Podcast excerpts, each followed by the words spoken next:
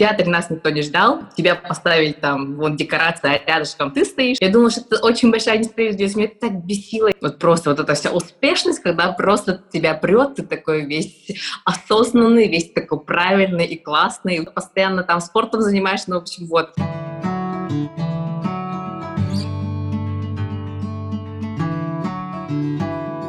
Героем этого выпуска является Саргалана Амосова. Она ведет интересный аккаунт в Инстаграме, проводит инстамарафоны. Долгое время Саргалана была ведущей передачи «Город женщин» на НВК. Этой зимой она запустила собственное YouTube-шоу вместе с Амосовой.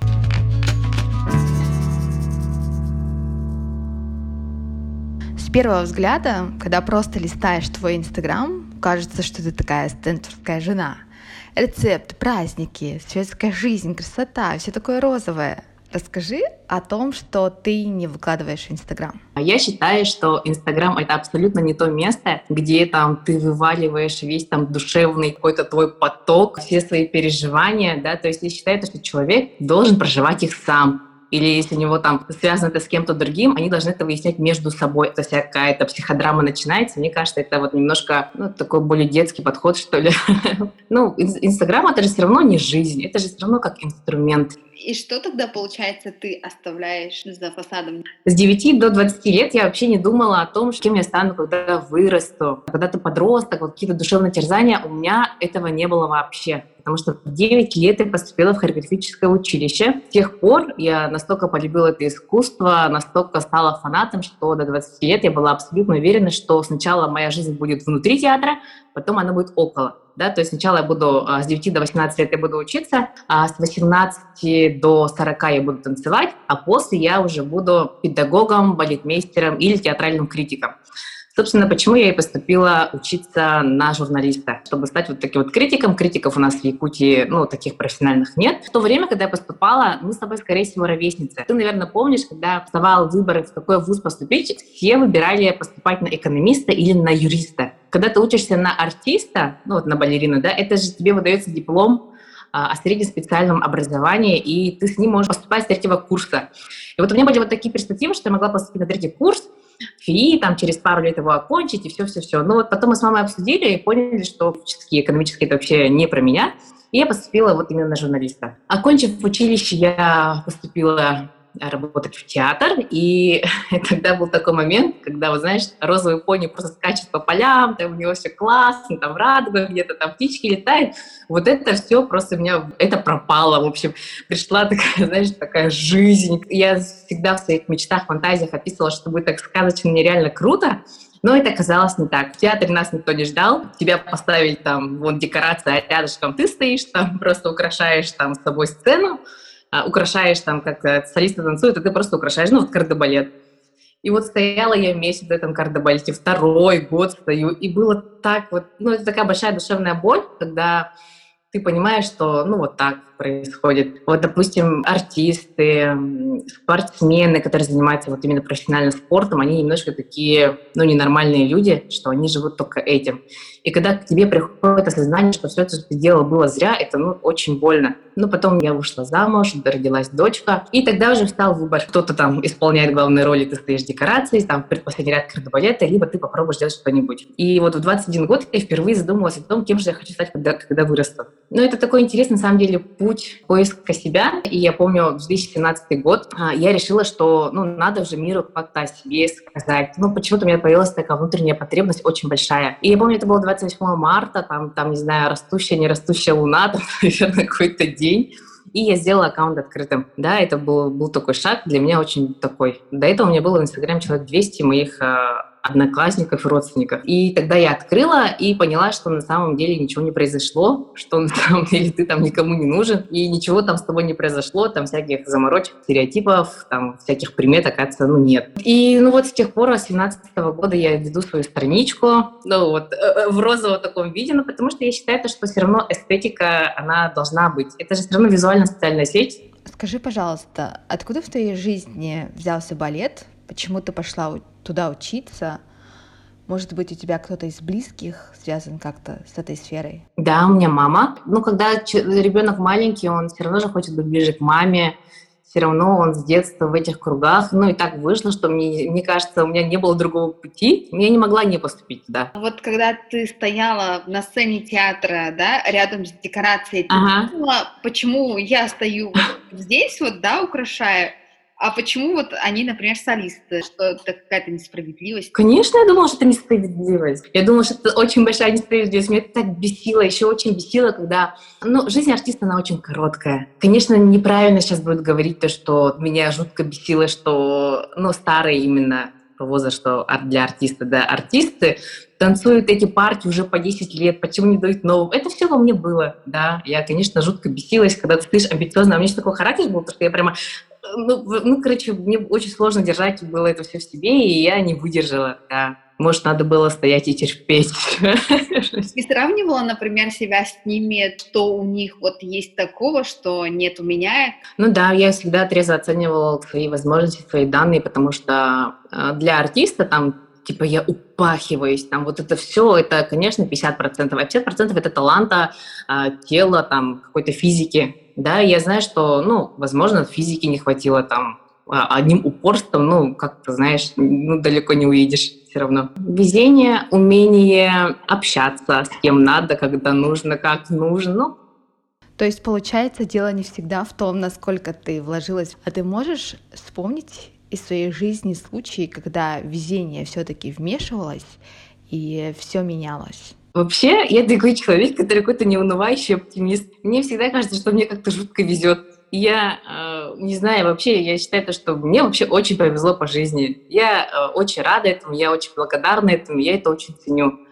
И каждый раз, когда у меня появляется какая-то новая идея, я думаю, о боже, как классно, что именно ко мне она пришла, я радуюсь и искренне верю, что я вот такой счастливчик по жизни. Ты можешь назвать удачей, когда ты попала на проект «Город женщин»? Да, я думаю, да. Я считаю, что это да, такой очень хороший проект. А, и вообще, ну вот я же сказала, что в семнадцатом году я решила открыться типа миру. Ну, такой маленький шаг, большой шаг для меня, маленький шаг для человечества. Вот я открыла, и прошло буквально немного времени, и мне сразу в директ написала Анна Кириллина и сказала, что она хочет со мной встретиться. То есть это, вот, конечно, очень банально, да, все будет сказано, но если ты открыт, новому, если ты открыт, а, ну, и вообще, если ты ко всему относишься с любопытством, немножко как ребенок, то это само к тебе все приходит. Вот то, что создается, да, вот мы же думаем, вот он такой, у него все есть, у меня нет, но это же именно человек просто этому открыт, человек соглашается. Вот ты меня пригласила на, на это интервью, я же могла сказать, ой, у меня времени нету, да. Вот я почему знаю, потому что мы с тобой все равно коллеги по цеху, и я кого-то приглашаю на интервью, они говорят, ой, у меня нет времени. Хотя времени, извини меня, но полчаса выделить для себя, это вот, знаешь, это вот просто элементарно. Вот я сейчас э, отвезла ребенка в школу, другого ребенка со школы забрала, я его накормила, попросила посидеть себя в комнате, он сидит в комнате, я сижу у себя в зале.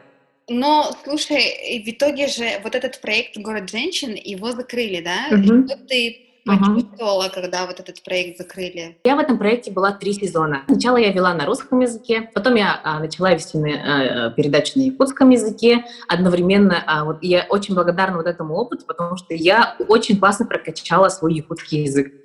Даже была шутка, что типа все учат у нас э, в мире английский язык, а, а я учу прям якутский язык. И вот я прямо, э, я научилась о нем хорошо говорить. Я даже, вот приходишь же на юбилей, родственники, которые в возрасте, они говорят очень красивые ну, пожелания, да, и они говорят его на якутском. Раньше я половину слов вообще не понимала, сейчас я их просто идеально понимаю, и я этим горжусь, да, для меня это, ну, было вот оказывается таким необходимым, и я очень рада этому. Раньше мы же вели, ну, у нас было трое ведущих, вот как раз-таки, когда я с Николь, с Ярой вела, нас было трое. И в первом сезоне нас тоже было трое. А третий сезон я вела пятницу уже на русском языке снова. Одной вести, конечно, было гораздо сложнее, потому что когда ты ведешь втроем, ты как бы вот эта вот ответственность между вами она рассеивается. И ты вот говоришь, типа, вот 20 минут будем говорить про это, про это, про это, вы как-то это распределялось. Это было так на лайке, это было так весело и прикольно. А потом, когда я стала вести одна, это стало уже такое, как ну, это стало очень ответственно. И свой последний эфир я провела 20 марта когда вот началась вся вот эта вот история с пандемией, и я помню, что и мы такие прямо, а будет эфир, не будет эфир, а что, а что, вот прям такое было ожидание. И сказали, 20 эфир будет. Я такая, хорошо. Я э, чуть ли не в скафандре вышла на улицу, там прямо маска, там вот шапка, вот поехала в НВК, приехала обратно, и я потом зашла в душ. Ну, как будто весь воздух, он уже сам по себе зараженный, я все смыла, и все. И мы вот на снова ожидание, на следующий день уже сказали, что все, карантин, и мы просто ждали, когда же нам разрешат. И все, и, ну, и потом наступило лето, а в сентябре уже ну, проекта просто не было. И, наверное, вот такой точки, типа, все, города женщин не будет, там, все, проект закрывается, такого у меня, э, ну, в сознании, наверное, еще такого нет. Да, кажется, что все равно все на карантине. Поэтому такого, что, типа, я страдала, переживала, там, такого у меня, если честно, нет. Ну, а тебе не хотелось попрощаться с этим проектом, там, сказать спасибо, отрефлексировать и пойти дальше? Ну, я такое сделала, знаешь, когда? Я помню, я записывала интервью с Любой Мироновой, и у меня появились фотографии, короче. Ну, вообще, как я фотографируюсь? Я себя накрашена, я фоткаю, сделаю много-много фоток, и потом их просто выкладываю. Я не всегда так выгляжу, и просто у меня всегда в запасе есть пару фоток. Вот, я помню, был день якутского телевидения, это был октябрь, на дату я сейчас не вспомню. И тогда я написала пост вообще о том, как я пришла в проект, как это вот закончилось. И, наверное, это было ну, какой-то такой точкой. Ну, конечно, встретиться у нас с девочками было ну, всегда с радостью. Когда все устаканится, мы обязательно это сделаем. Я тебя прежде всего знаю как ведущую разных марафонов, спикера. Вот как ты выбираешь вот эти проекты, в которых ты будешь участвовать? Эти все проекты делаю я, и поэтому я не думаю, буду я в нем принимать участие или не буду, я просто его делаю. Ну вот, например, у тебя есть какая-то болевая точка, да, и ты знаешь, mm-hmm. что как бы я буду делать это. Да, потому что смотри, я такая думаю, ну мне 31 год, у меня есть двое детей, я замужем, я, я идеально подпадаю под свою целевую аудиторию. И я думаю, что, наверное, наверное, если это волнует меня, если я об этом думаю, если я хочу в этом как-то стать лучше, то, наверное, моим ровесницам и там, ну, 25-34, да, вот возраст, это будет интересно. Да, вот так это происходит. Тут нет такого, что там я провожу какие-то исследования, там все такое. Просто мне кажется, это классно, и это делаю. Я, я могу утром придумать, вечером это реализовать. Потому что если я начинаю долго думать, я начинаю, а могу ли я, а хочу ли я. Поговорим про новое YouTube-шоу вместе да. с Анисовой. Вот ты приглашаешь гостей. В принципе, все эти гости, они из одного места в другое место идут. Готовишься uh-huh. к интервью и судорожно думаешь, господи, что бы у него такого спросить, что у него вообще не спросили. Как ты выбираешь гостей? Это раз. я как коллега еще хочу тебя спросить, а не боишься ли ты, что эти гости закончатся? Кстати, есть такое, мы это обсуждали с командой. Ну, я не буду говорить, что у меня команда здесь человек, нет, у меня есть визажист, у меня есть оператор, монтажер. Это вся моя команда. И вот мы обсуждали, и такие, ну, город маленький, да, что, как. А, ну, у нас сейчас есть ну, идеи, как это можно дальше развивать. Но да, я с тобой абсолютно согласна, что вот именно вот это же ресурсы какие-то, они все равно ограничены. Да, и насчет гостей. Стараюсь приглашать тех гостей, которые также мне интересны, но я все равно понимаю, что, допустим, мне очень интересна там моя тетя, например. Да, я считаю, она фантастическая, но я понимаю, что если я сделаю с ней интервью, а, посмотрит там 200 человек наших родственников и все, ну, грубо говоря, да. Поэтому я стараюсь, конечно, приглашать известных людей. Но пока там, ну, пока дальше у меня на пару выпусков уже идеи есть договоренность есть, с кем я буду писать интервью. Но мне повезло тем, что того, что я делаю, это, ну вот, одно из первых, у меня нет такого, что прямо я не знаю, как быть, там, откуда людей брать, и ну вот так. А ты не думала, что вот, например, когда люди закончатся, наступит момент, и я, например, сама одна буду говорить? Почему нет, как вариант а, какой-то рубрики, да, почему нет? Но я не знаю, что там сидеть одна говорить. Ну, ей вот очень популярный формат есть, типа сидишь и обсуждаешь новость. Ну, вообще, у меня вот именно просто говорить пустоту получается, когда я готовлю. Вот готов, готовка — это просто, это мое огромное хобби. Я просто наслаждаюсь этим процессом. И поэтому я могу записывать видео именно как я, как я готовлю, и это обсуждать, типа, вот именно формат не обсуждения новостей, а я готовлю и рассказываю, типа, там вот про этот продукт, про то, как это готовится, и вот так. Поэтому, наверное, у меня а, появилось в Инстаграме, ну, вот как я готовлю, и там вот я делала медовик, и там у меня, не знаю, 33, что ли, тысячи просмотров. А у тебя после запуска реакция публики, да, твоих зрителей, она была ожидаема для тебя или, может, ты с чем-то таким тем, что ты не планировала, столкнулась? Я знала, что это зайдет. Я не, я не знаю, я просто я это делала, потому что я знала, что это будет классно. Ну, и это, ну, мне же главное, чтобы мне нравилось. А если мне нравится, то я думаю, ну, как-то...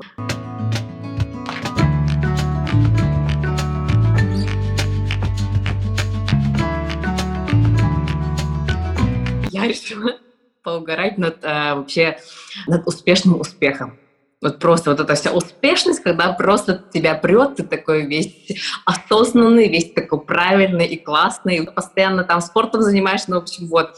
И мы с э, Марией Батровной э, ну вот я ей говорю, давай мы сделаем так, короче, мы будем притворяться такими дурочками, и я такая, типа, в общем, это Мария, вот она такая успешная, такая классная, и я у нее решила узнать, девочки, э, секрет успешного успеха.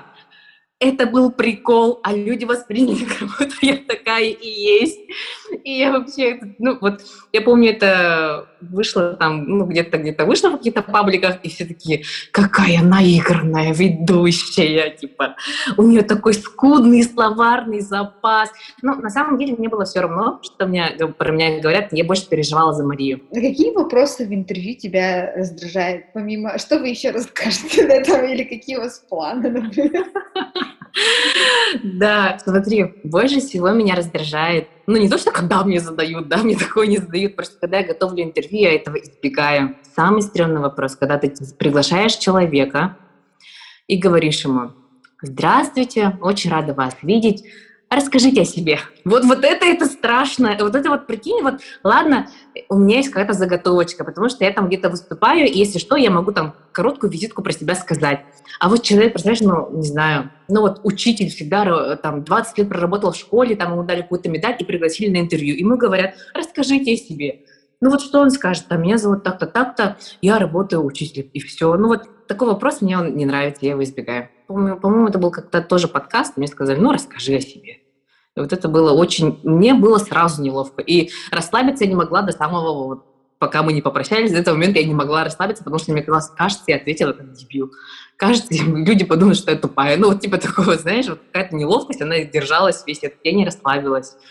И не, не, не, не сказала то, что там, возможно, я могла бы сказать хорошего. В передаче «Город женщин» работала Стуяра Ялас. Она недавно объявила о закрытии Кереко. Закрывала ли ты какие-нибудь проекты, если да, то как ты понимала, что это надо закрывать? Я очень много всего закрывала, очень много всего открывала. В общем, это был 2000 2011 год пришла идея сделать э, одежду на каждый день с национальным колоритом. Есть у меня такое, что когда я, допустим, что-то открываю или что-то чем-то интересуюсь, это немножко раньше выходит. Ну, имейте в виду, интерес к этому, ну, сейчас публика не прогрета для этого, например, да, то есть в 2011 году э, не было такого там, что человеку будет прикольно надеть там футболку с каким-то этим э, там флагом, там не флагом, с какой-то ну, с каким-то орнаментом, например, да.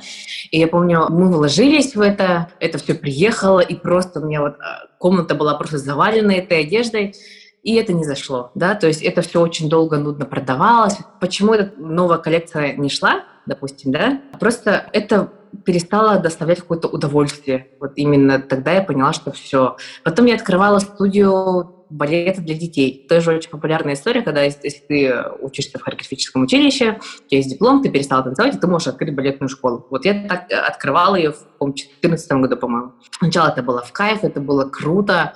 Я помню даже, тогда еще не было так популярно вот эта вот реклама в Инстаграме, и я помню в одном паблике, на тот момент таком популярном, я дала рекламу. Это стоило 2000 рублей, и знаешь, тогда не было Сбер онлайн, я помню, я пошла и лично в руки админу передала эти 2000 рублей, она опубликовала пост, и у меня группа наполнилась. Потом я тоже от этого устала, и вот когда именно приходит такой момент, когда, ну, пытаешься тянуть чемодан без ручки, когда тебе не, это не дает какой-то энергии, когда ты делаешь это потому, что ты обязан, типа, ты должен это делать там, вот тогда, я думаю, да, уже, ну, можно задуматься о том, чтобы это закрыть. Когда узнала о тебе в Инстаграме, ты позиционировала себя как связанная с тайм-менеджментом. У тебя есть ага. дизайнеры. Свой первый ежедневник я же выпустила в 2012 году. Но в 2012 году как-то к этому люди не были готовы. Я это делала, потому что мне это было тоже очень в кайф, да, и, наверное, из всех проектов, которые я вот делала там, планы, ну вот именно ежедневник, это же блокнот, ежедневник, а, именно я не могла о нем просто взять и отпустить, забыть о нем. В 12 году выпускала, в 13 выпустила, Потом я перестала выпускать и выпустила... А, и 16 -го года у меня прям была... Ну, меня внутри прям чесалось. Я прям просто не могла, я, я как-то это... Ну, не знаю, ну вот прямо это меня так терзало внутри как-то. И в 16 э, году терзала, в 17 терзала, и в 18 я сказала, ну я больше так не могу. Я, я его сделаю, и все. Я села и все нарисовала. Потом мы это вместе отрисовали с дизайнером, ну и все. А, мне кажется, это все-таки взятие ответственности за свою жизнь на себя. Вот если очень просто сказать. Потому что как я раньше жила, типа, произошло что-то хорошее, ну, ура, типа, обрадовались, да, но вот ты, не, ты не, не чувствуешь себя творцом того, что с тобой происходит хорошего. Ты просто живешь, о, премия упала, ура, ты хорошо поработал, а кто-то тебе ее дал. Ну вот, например, даже вот если мне предложили стать ведущей, вот ты ведущая, да, круто, то есть какие-то, как будто ты воспринимаешь все, как будто это какие-то подачки судьбы. Но когда ты сам открываешься, ты там начинаешь вести свой аккаунт, ты начинаешь что-то там постить, там, каждыми вечерами сидеть там и писать посты, вот это все. И вот, допустим, мы же как, э, очень же, бытовухи же очень много, да, особенно когда став взрослыми, там, вот это сделай, то сделай, и под этой бытовухой ты просто тупо не понимаешь, что ты хочешь. И вот сначала вот девушки берут планер, они начинают писать там какие-то обычные бытовые задачи, там, сходить в магазин, там, список продуктов, я не знаю, да, что-то простое. Потом у них это как-то налаживается. А потом ты думаешь, а что же я хочу? А что же я могу? И ты открываешь цели, там, что-то пишешь, пробуешь. И вот отзывы, которых у меня просто реально тысячами уже, да, вот этих отзывов, я же их не прошу мне их писать, они просто со мной делятся. И я, ну, очень этому рада, что у нас с ними вот такое вот какое-то даже сообщество появляется, да. И ну, вот, если очень просто сказать, то планы — это про ответственность. Просто ты берешь свою жизнь в свои руки. Это действительно так есть, я согласна с тобой. Расскажи, пожалуйста, как ты поддерживаешь себя в трудные минуты жизни? Когда мне сложно, мне трудно, там, я себя как-то там чувствую, я позволяю себе плакать. Я могу поплакать, просто там могу лежать, могу все никуда не выходить и прожить эту ситуацию так прямо, чтобы не так, чтобы я там, типа, нет, я сильная женщина, там, я это смогу пережить. Нет, я лежу и просто ничего не могу, ну, могу ну, проживай эту ситуацию. И как интересно, ты проживешь, все прочувствуешь, пожалеешь себя, там все, и потом постепенно оно отпускает же тебя. А не так, чтобы ты это в себе держишь, а потом там бах, и все, там, типа, все, все посыпалось, да, в тебе, это без такого. У тебя есть люди, которые говорят, что вот, ты в Инстаграме выглядишь такой-такой, а в реальной жизни ты, оказывается, совсем другая. Я не знаю, но люди мне такого не говорят, но они, возможно, думают, что я даже там всегда накрашена. В основном я всегда накрашена. Ну, потому что я всегда говорю, что вот я где, ну, вот меня визажист накрасит, я фоткаюсь где, где, везде, ну, везде, в общем, да, возле каждой стенки, возле каждого кустика я сфоткаюсь. А в жизни я не крашусь. И, наверное, люди думают, что в жизни я, я не такая, как на фотографиях. Я не знаю, это у них надо спросить. Ты сказала, что ты раньше мечтала быть театральным критиком или журналистом. У тебя было представление такое своего жизненного пути определенное. Потом оно изменилось, и в итоге ты сейчас, 31, ты чувствуешь, что мечты исполнились или все вообще по-другому стало? Если я смотрю фильм про балет, я недавно смотрела фильм «Большой», я почувствовала такое, ну, щемящее чувство внутри. Это есть все равно. Но я бы не променяла это на то, что ну, вот сейчас у меня. Потому что, смотри, это же творчество, да? И творчество, оно не только есть там в театре, не только в кино, там не только художники занимаются творчеством, да, не только певцы.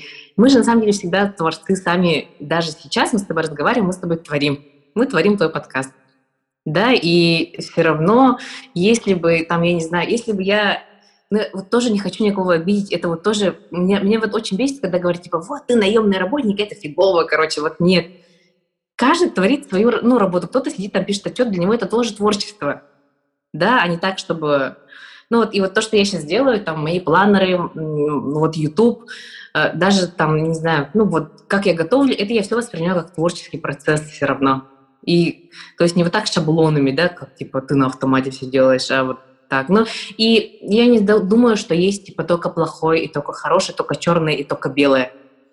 Да, мне грустно, что я сейчас не танцую, это есть такое. Но зато я проявляю себя в другом. Да, все равно ты же за что-то, наверное, платишь. Все равно есть во всем баланс. Это был подкаст «Как скажешь» и я ее ведущая Лена Диадорова. Друзья, если вам понравился наш подкаст, то поддержите, пожалуйста, нас положительными отзывами, поставьте нам 5 звездочек, а также вы можете стать моим патроном.